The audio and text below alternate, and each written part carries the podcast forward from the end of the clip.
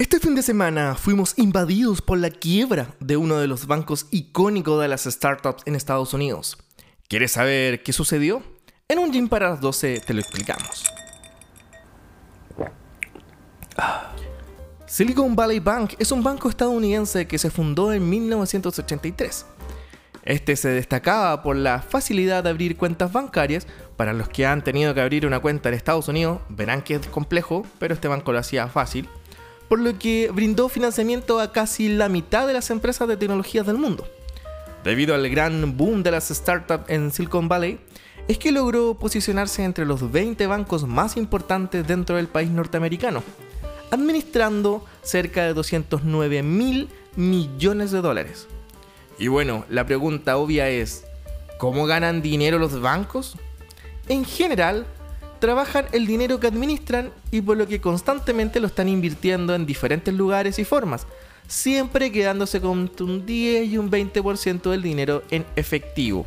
¿Qué significa eso? El restante está en, no sé, bonos, acciones, fondos mutuos, en algunos casos oro, no sé, ahí depende del banco. Y entre un 10 y un 20% porque depende de cada una de las normativas bancarias. En Chile se habla del 20%, en Estados Unidos se habla del 10%. Durante el boom de las inversiones de los últimos años, muchas startups levantaron grandes rondas de financiamiento y depositaron el dinero en sus cuentas de Silicon Valley Bank. Esto hizo que los depósitos de, sus cuentas bancarias pasaran de 60 mil millones de dólares a casi 190 mil millones de dólares. Al mismo tiempo, no tenían tantos clientes para prestarle dinero, por lo que fue ahí cuando decidieron invertir algo así como 128 mil millones de dólares en el 2018 en un instrumento financiero con muy poco riesgo, o sea que uno nunca pierde dinero. Puntualmente en un bono de gobierno que, según lo que decía el bono, durante 10 años le aseguraban una ganancia del 1,5% anual. ¿Cómo llegó a la ruina? Todo se remonta a lo ya explicado en uno de los podcasts pasados, titulado La crisis de las startups en Lantam. Si no lo han escuchado, búsquenlo, escúchenlo y luego escuchen este. En él se explica que, dado que el COVID hizo de la suya y existe demasiada incertidumbre respecto a levantar nuevas rondas de financiamiento, muchas startups están viviendo solo con el dinero que tienen en el banco, a tal punto que el miércoles 8 de marzo Silicon Valley Bank ya no contaba con dinero en efectivo, por lo que tuvo que salir a vender parte de los bonos de gobierno para seguir operando. ¿Y qué tiene de malo vender eh, estos activos financieros, estos bonos? Dado que el sistema de la Reserva Federal, también conocido como la FED, que es como nuestro banco central, si hablamos de Chile, decidió aumentar la tasa de interés a un 5% para así frenar de golpe la inflación que está afectando en estos momentos a Estados Unidos. Los bonos de gobierno emitidos durante este último año entonces son mucho más atractivos que los comprados en el 2018 porque claro, ahora en verdad uno gana un 3,5% de interés anual extra.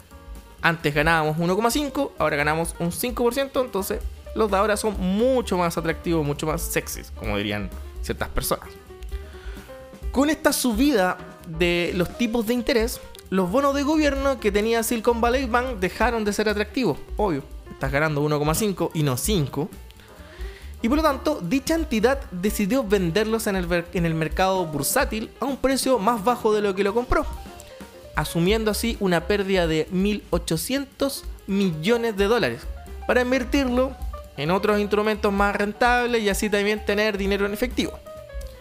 Un dato relevante es que cuando un banco vende una cantidad de activos, en este caso bonos, y registra pérdidas, en este caso 1.800 millones de dólares, que no es el vuelto de pan necesariamente, está obligado a comunicar a los reguladores por lo que, de, esta acción, por lo que y de inmediato las firmas de capital de riesgo, que son aquellos que están estudiando el mercado bursátil y generando informes respecto a los pasos a seguir, aconsejaron a sus clientes a retirar el dinero que tenían en este banco, porque claro, se podía deducir que le faltaba liquidez para operar. O sea, ¿por qué un banco iba a vender algo iba a perder dinero si no era como porque en verdad necesita el dinero?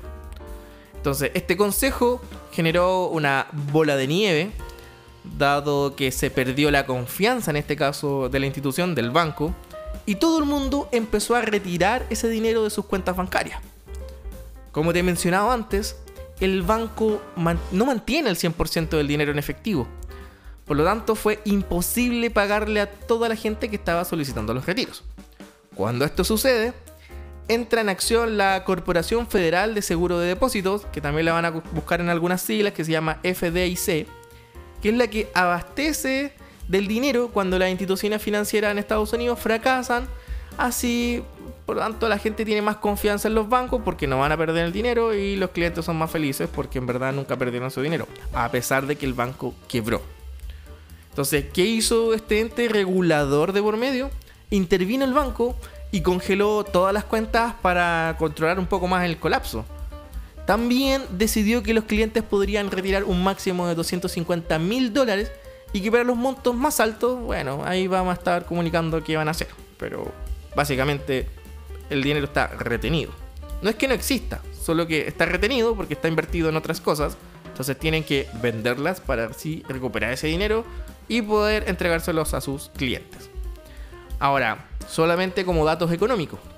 La semana pasada, el S&P, que el S&P 500, perdón, que es el índice bursátil que reúne a las 500 empresas más grandes de Estados Unidos, bajó un 4,6%, o sea, tuvo una pérdida que igual no es menor.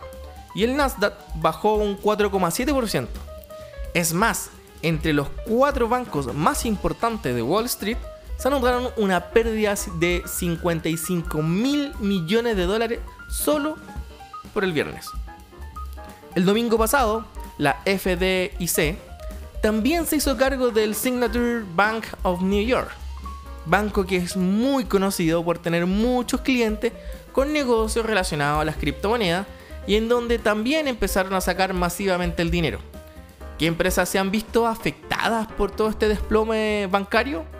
Bueno, sin ir más lejos, tenemos a la compañía de streaming Roku, la cual tenía aproximadamente 487 millones de dólares de sus 1.900 millones que tenía como tal. Eh, y este dinero lo tenía en el Silicon Valley Bank, que era algo así como el 26% del total de todo el dinero de su empresa. En este momento, de esos 487 millones, solamente pueden sacar 250 mil dólares. En fin, Gary Tam, que es el CEO de Y Combinator, una de las aceleradoras de startup más grandes del mundo, donde nacieron Drogbot, eh, Airbnb y otras grandes, publicó en su Twitter que la quiebra de Silicon Valley Bank podría acabar con toda una generación de startups. Porque, claro, onda, literalmente tienen dinero, lo tienen en el banco, ahora no lo pueden sacar y eso significa que tienen que pagar sueldo y cosas y eso va a hacer que muchas startups mueran nuevamente. Entonces, y además repite en el mismo tweet que si no hay más acciones, esto se convertirá como una especie de contagio que se extenderá a otras startups y otros bancos y así sucesivamente. Algo está claro, la confianza en los bancos de Estados Unidos está en tela de juicio y si la gente o las empresas siguen retirando su dinero, como lo están haciendo con el Silicon Valley Bank y con lo que pasó con el Signature eh, de New York, em, más y más y más bancos se van a ver afectados, desembocando en una crisis bancaria mayor a la que pudimos ver en el 2008. Así que nada, ¿y tú? ¿Tienes todo tu dinero en un mismo banco? Tal vez sea buen momento de no dejar todos los huevos en la misma canasta. Si te gustó este capítulo, compártelo, envíaselo a tu cercano, amigo, conocido. Y no te olvides de presionar seguir en Spotify para que te llegue un mensaje cada vez que subimos un nuevo capítulo. Así que será hasta la próxima. Chau, chau.